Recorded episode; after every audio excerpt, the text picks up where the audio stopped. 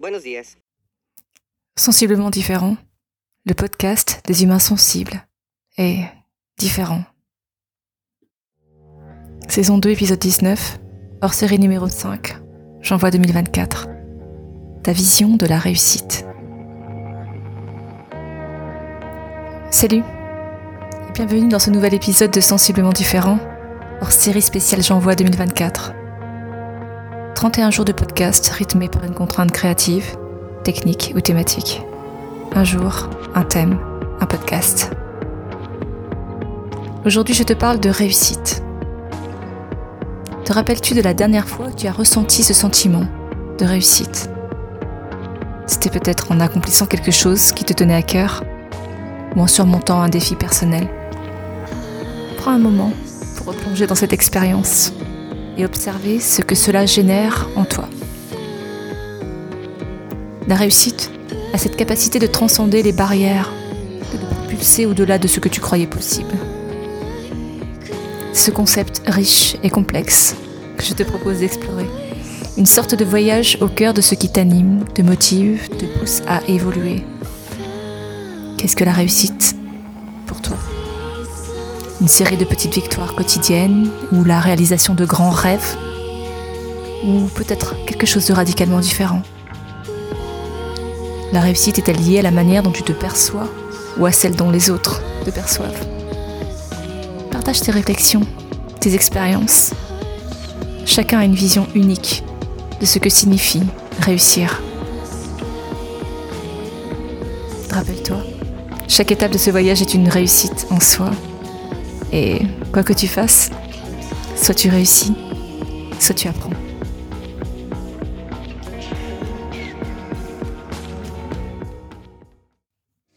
Je m'appelle Magali Darnay, je suis thérapeute en kinésiologie transpersonnelle, podcasteuse, coach émotionnelle, musicienne, chanteuse. J'agis comme révélateur.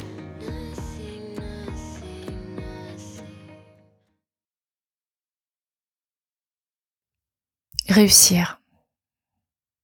Réussir, pour moi, c'est comme une clé. Une clé qui te permet d'accéder à la satisfaction d'un besoin, l'accomplissement d'un objectif, la réalisation d'un rêve. Sur un plan relationnel, professionnel, un challenge cognitif, sportif, un défi, quel que soit le point de départ. Ce n'est pas forcément l'accomplissement lui-même, mais la clé qui permet d'y accéder. Comme franchir le premier pas, sans lequel rien ne serait possible. Oser, en quelque sorte. Et qui génère une forme de joie plus ou moins intense, probablement proportionnelle à l'effort généré, ou aux montagnes franchies, aux obstacles surmontés. Admettons, tu réussis à ouvrir un pot de confiture. Oui, bon, ça veut dire que 1. Tu es autonome ou indépendant. 2. Tu peux manger la confiture. Tu peux avoir le plaisir de manger la confiture. Et ça, c'est cool. Dans la réussite, il y a ces deux aspects. Le dépassement de soi et la satisfaction d'atteindre quelque chose. Dépassement, réalisation. Si j'imagine quelqu'un qui a réussi, ce que je vois, c'est une personne sereine, qui a consacré du temps, de l'énergie à construire quelque chose de plus grand qu'à son point de départ, qui a exprimé, à travers sa réalisation, son plein potentiel, qui est son propre chef-d'œuvre, à nul autre pareil. La réussite qui me touche personnellement ou qui m'inspire comme tu veux, c'est celle du dépassement de soi. Plus les obstacles sont nombreux au départ, plus cela force mon admiration, y compris quand c'est le dépassement d'une peur. Lorsque je vois une personne faire preuve de courage et surmonter un obstacle, y aller de tout son cœur, de toute sa rage. Tu me suis? Le courage. Je suis touchée. Bim. Dans ma pratique, c'est ce qui m'anime. Voir les personnes s'aligner avec qui elles sont, exprimer leurs particularités, dégager un boulet ou franchir une étape avec ce même boulet. Être fière d'elle-même. Ça me fait vibrer total. Un enfant, par exemple, qui n'ose pas prendre la parole devant les autres, qui répète et répète encore sa prestation, n'importe laquelle, une fois, deux fois, mille fois, trois millions de fois, et qui, un jour, se lance. Je vais te dire, peu importe le rendu final, il m'emmène direct Je crois que réussir pour moi, c'est faire preuve de courage, se mettre soi-même au monde et le transmettre aux autres. Et puis, être content de soi, un peu, beaucoup, éclater de joie même. Je suis moins spécialiste des réussites collectives, mais la mise en œuvre d'un effort commun vers la réalisation d'une création, d'une construction, d'une performance, sportive ou autre, génère un sentiment profond d'appartenance à quelque chose de plus grand que soi. Dans les réussites collectives, il y a cette magie de la collaboration, où les compétences individuelles se complètent pour former une force collective, une sorte de subtile orchestration.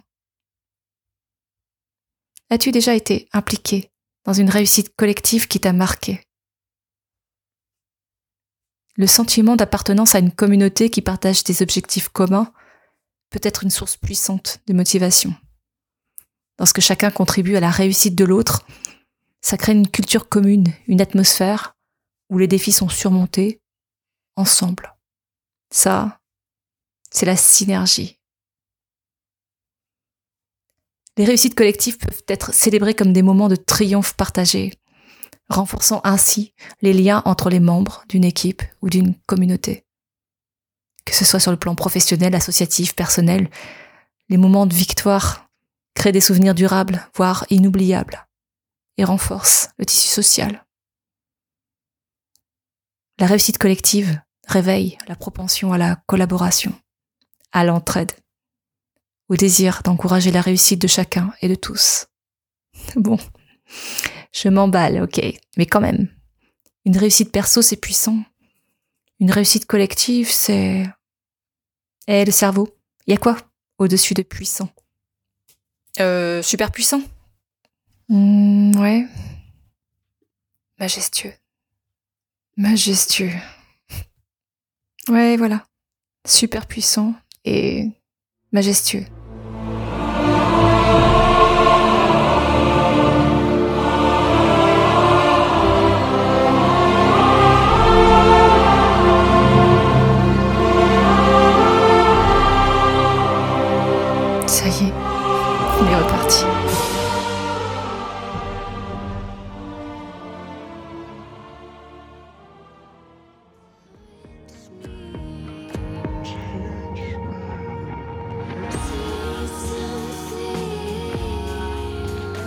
Tu as aimé cet épisode?